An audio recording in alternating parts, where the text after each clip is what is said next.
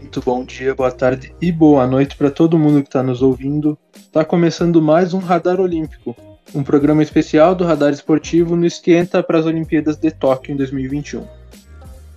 Eu sou Gabriel Cantini, estudante de Publicidade e Propaganda da UFSM, e comigo hoje eu tenho dois integrantes novos no Radar. Primeiro apresentando ele, Alexandre. Fala, Alexandre, tudo bem? Como é que tá? Fala, Cantini, boa noite, prazer estar aqui. Vamos falar um pouco sobre as modalidades olímpicas aí que o Brasil vem bem, bem forte. E a nossa terceira integrante da mesa virtual de hoje é a Thaís. Fala, Thaís, tudo bem? Oi, gente, espero que estejam todos bem. Eu me chamo Thaís, sou estudante de jornalismo na UFSM e membro aqui do Radar Esportivo. E bora falar sobre Olimpíadas, acredito que todos estejam em contagem regressiva para os Jogos.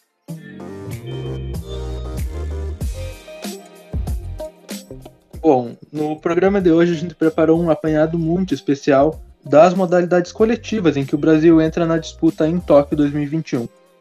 Lembrando, claro, que hoje é sexta-feira, dia 18 de junho, então muitas modalidades podem acabar ainda ganhando vagas para disputar as Olimpíadas, ou então equipes podem ser alteradas por questões de lesão, substituição e etc.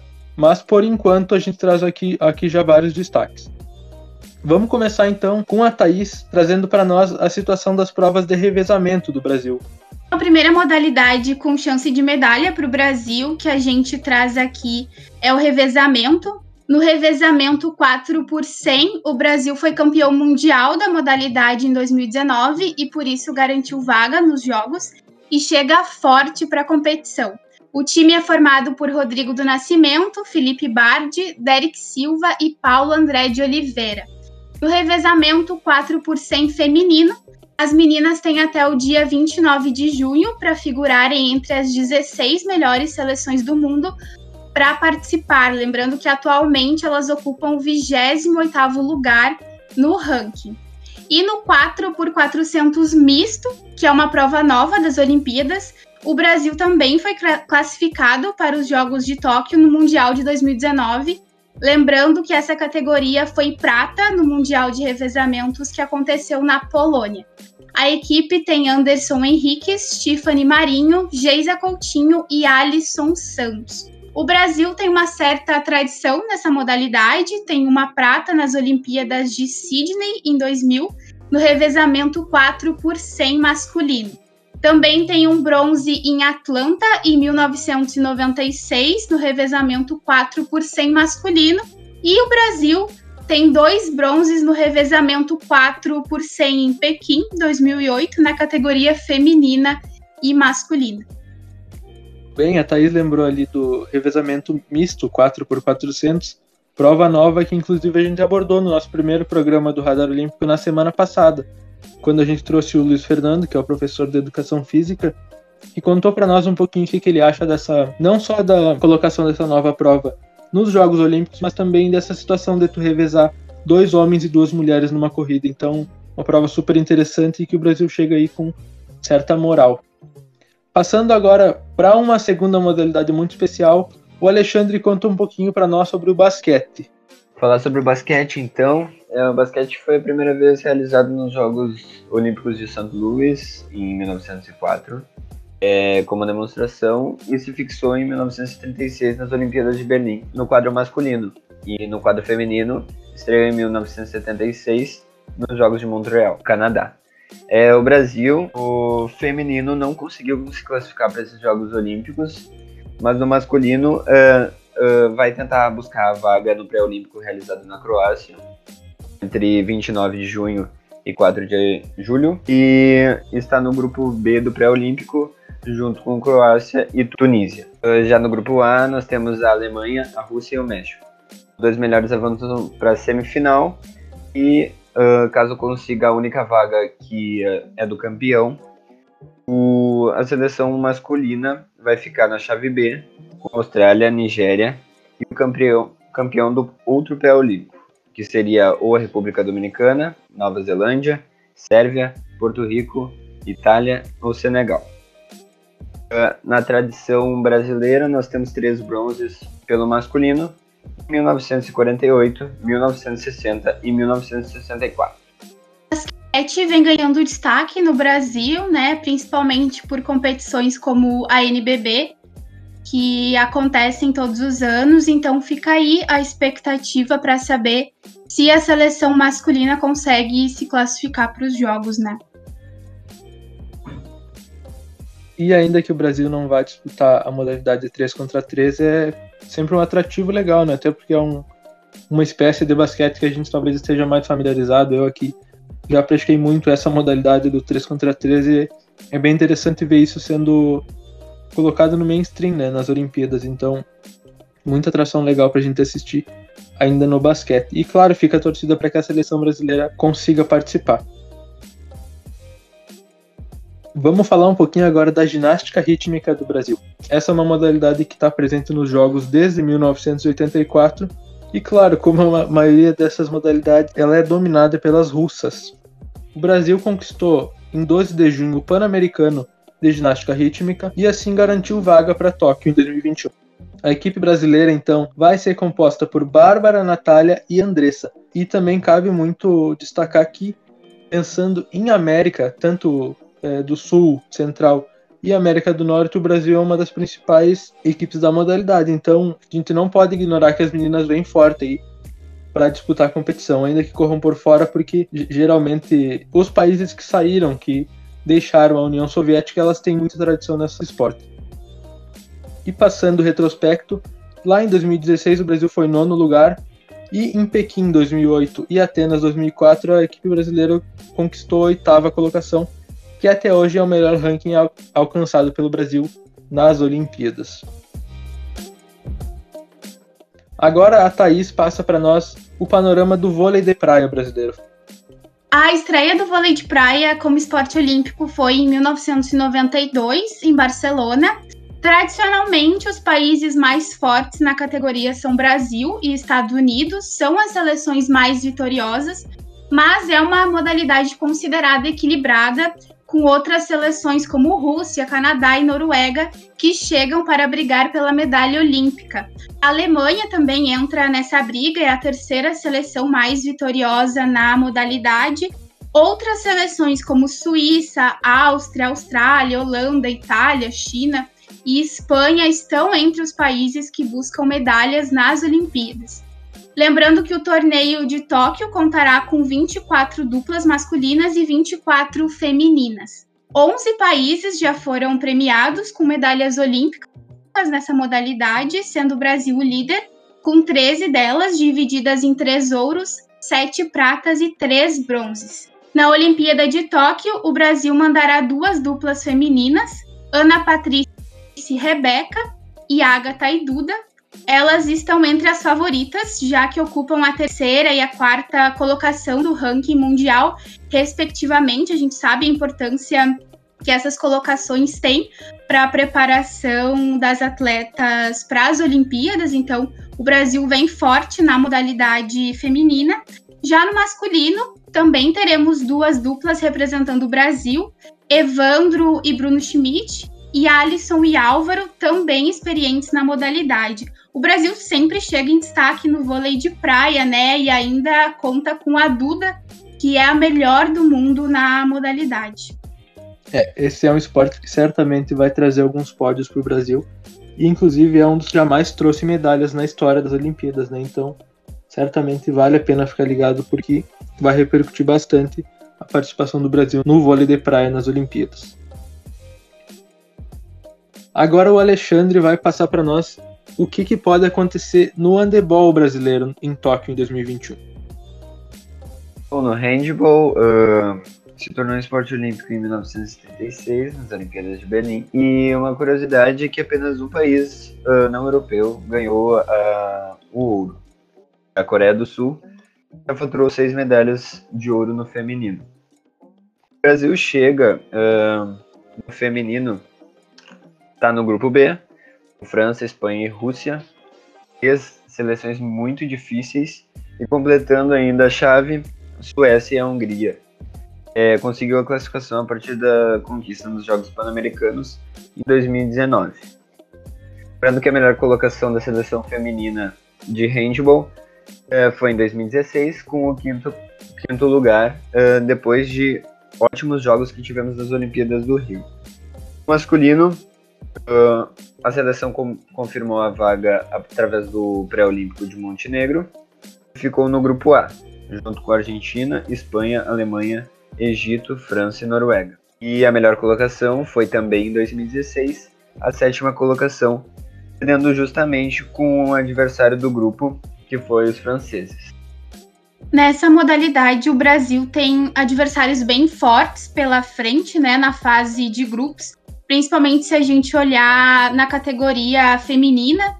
O Brasil enfrenta de cara a França, que foi campeã mundial em 2017, a Espanha, vice há dois anos, Rússia, que é a atual campeã olímpica, mas claro que fica a nossa expectativa para que o Brasil possa chegar. Tem um bom retrospecto na modalidade, né? Conseguiu boas colocações nos últimos anos e com certeza vai brigar por uma dessas medalhas olímpicas. Muito bem, então agora passando para o próximo esporte, que é a vela. É, é algo que me parece quase lendário né, para nós brasileiros, porque a gente acaba ouvindo nomes e sobrenomes que estão aí há muito tempo. Então, a vela é o esporte do Robert Scheid, que é um dos principais atletas da história do Brasil nas Olimpíadas. É um cara que já tem cinco medalhas olímpicas e é um dos maiores velejadores da história. É algo que a gente às vezes confunde um pouco passado com presente, porque, por exemplo, tá muito na nossa cabeça o nome do Lars Grael, que foi um velejador. E aí hoje a gente ouve o filho dele, o Marco Grael, ou a Martine Grael, que é filha dele, então a gente meio que confunde um pouco as épocas, pelo menos isso acontece comigo. Mas fato é que essa é uma modalidade que está presente nas Olimpíadas desde 1900 e ela é dominada pelos europeus da Grã-Bretanha, da Espanha, da França. Os noruegueses também são muito fortes e agora atualmente vem, vem acontecendo a entrada dos norte-americanos na disputa.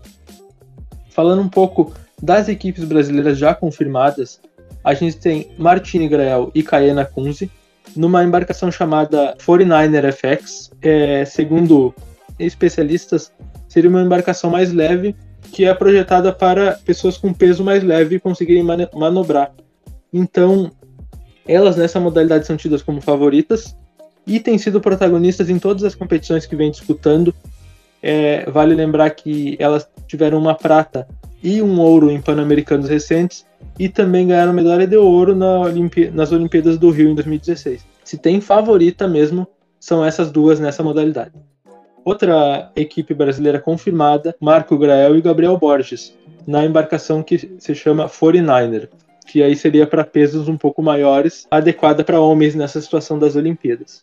Eles tiveram um ouro no PAN de Lima, no Peru, em 2019, e chegam com certo destaque, mas não são tão favoritos quanto as meninas. E uma terceira embarcação brasileira da NACRA 17 tem Gabriela Nicolino e Samuel Albrecht. A NACRA 17 é uma modalidade mista das Olimpíadas e é tida como uma, uma modalidade que é mais radical do que as outras, porque se trata de uma embarcação menor, com muito mais manobras e muito mais dificuldades. Tanto que nas nossas pesquisas eu estava lendo sobre essa dupla e o Samuel, se não me engano, perdeu um dedo numa dessas disputas dele. Então, realmente é uma loucura um pouco maior do que as outras. Me parece que é, é algo bem legal da gente assistir. Mas enfim, vamos passar para o próximo. Thaís, qual é o teu destaque? Agora a gente fala sobre o futebol, né? Que é muito tradicional nas Olimpíadas, né? Uma das modalidades mais tradicionais dos Jogos Olímpicos e tem o Brasil como um dos favoritos à medalha de ouro. Na categoria feminina, a seleção tem duas medalhas de prata no torneio, Atenas 2004 e Pequim 2008.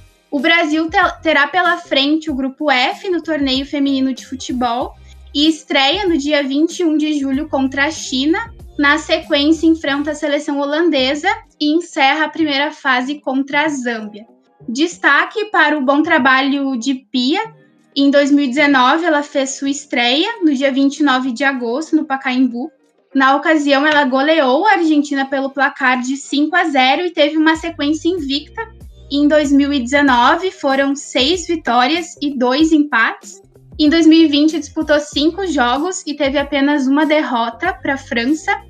E em 2021, ano de preparação para as Olimpíadas de Tóquio, a seleção feminina esteve em campo em fevereiro pelo torneio She Believes Cup, no qual venceu a Argentina por 4 a 1 e o Canadá por 2 a 0. O único resultado negativo no ano até aqui aconteceu na última rodada do torneio, quando foram derrotadas pelos Estados Unidos por 2 a 0, os Estados Unidos, que é o atual campeão mundial em janeiro e abril deste ano, a seleção continuou o treinamento, mesmo com a impossibilidade da realização de amistosos por conta da, da pandemia. Fez um período de treinamentos em Viamão, aqui no Rio Grande do Sul, e no Rio de Janeiro. Em junho, a seleção feminina disputou dois amistosos preparatórios para as Olimpíadas. Venceu a Rússia por 3 a 0, gols de Bruna Benítez duas vezes e Andressa Alves e empatou com o Canadá em 0 a 0. A lista de convocadas saiu hoje, na sexta-feira, dia 18 de junho.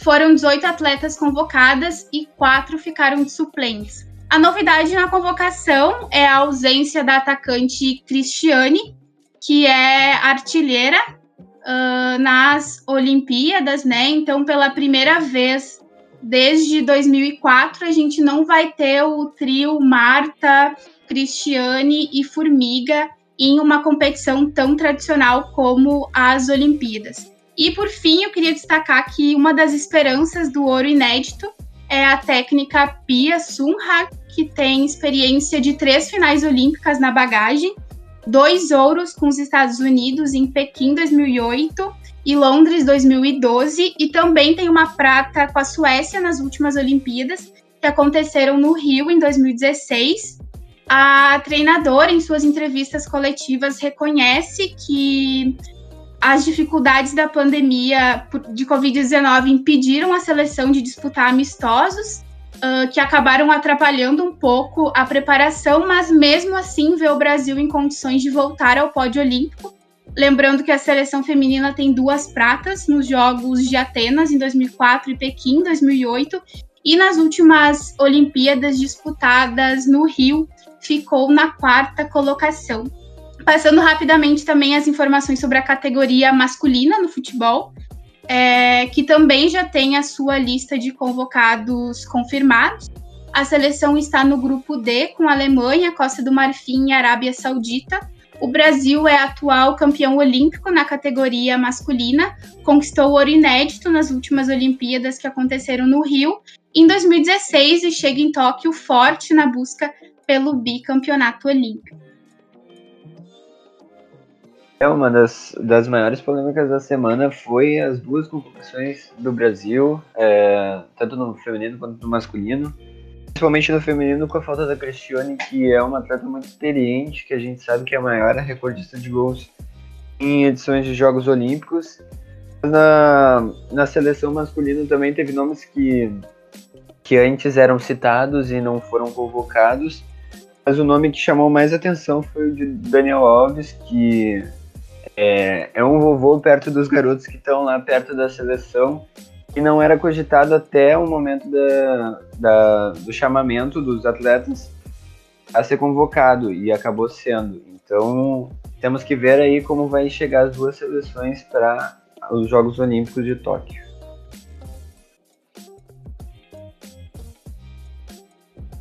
E outra modalidade em que o Brasil vai estar representado em Tóquio é o tênis, claro, na modalidade coletiva. Porque o Brasil tem Bruno Soares e Marcelo Melo, são dois caras com muita história no cenário brasileiro e que decidiram tentar disputar e ganhar a medalha inédita para o Brasil nas Olimpíadas, já que o Brasil tem como sua melhor colocação as quartas de final do Rio em 2016, então essa dupla aí que conta com sete grandes lãs, que é o maior campeonato de tênis do mundo, o Marcelo, que já conquistou dois grandes slams, e o Bruno faturou o torneio cinco vezes, então é uma dupla que tem sim certa tradição e tem muito entrosamento, porque eles estão indo para a terceira Olimpíada juntos e tomara que consigam trazer então pelo menos o pódio para o Brasil ia ser interessantíssimo, mas é claro que passam longe de ser favoritos porque o Brasil ele corre bem atrás nessa modalidade. Agora Alexandre passa para nós panorama e o cenário do vôlei de quadra do Brasil. Bom, vôlei de, vôlei de quadra masculino, é, vem liderando a classificatória em 11 vitórias em 12 jogos, é, perdeu apenas para a França no, na Liga das Nações. É, nós sabemos que eles são os atuais campeões olímpicos e a seleção hoje é ser batida. Então, portanto, a gente precisa abrir bastante o olho, porque as seleções, principalmente americana, francesa, que tem mais uh, uma certa bagagem em Jogos Olímpicos, vão tentar destruir a nossa seleção. É, no retrospecto, nós temos três ouros e três pratas nos Jogos Olímpicos. É bom lembrar que nós temos o reforço do cubano naturalizado brasileiro agora, o Leal, que é um ótimo jogador e que só vem acrescentar para o time.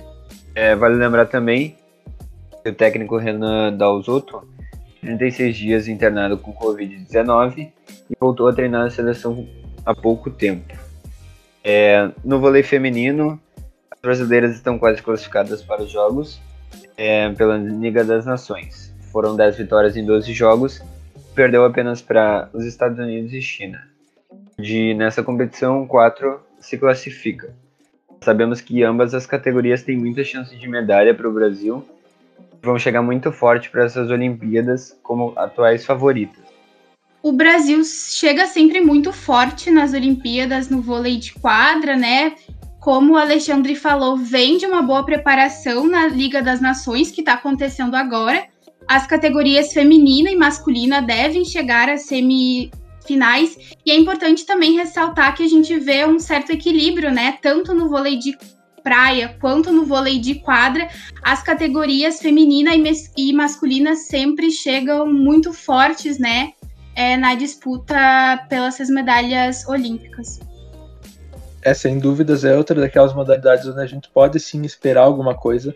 Eu não sei se vocês concordam comigo, mas acho que dá para colocar talvez as duas seleções, masculina e feminina, como favoritas. Tomara que se confirme, né? É sempre bom ver o Brasil figurando nos pódios. Passando então para nossa última modalidade, vamos falar da canoagem.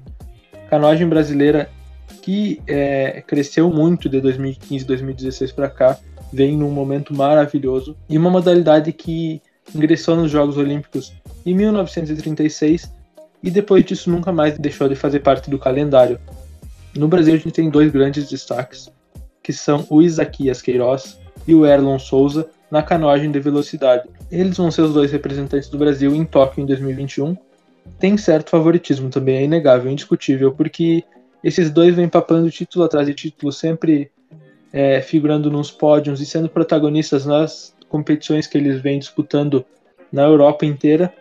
Lembrando que eles faturaram a prata no Rio em 2016 na canoagem de velocidade mil metros.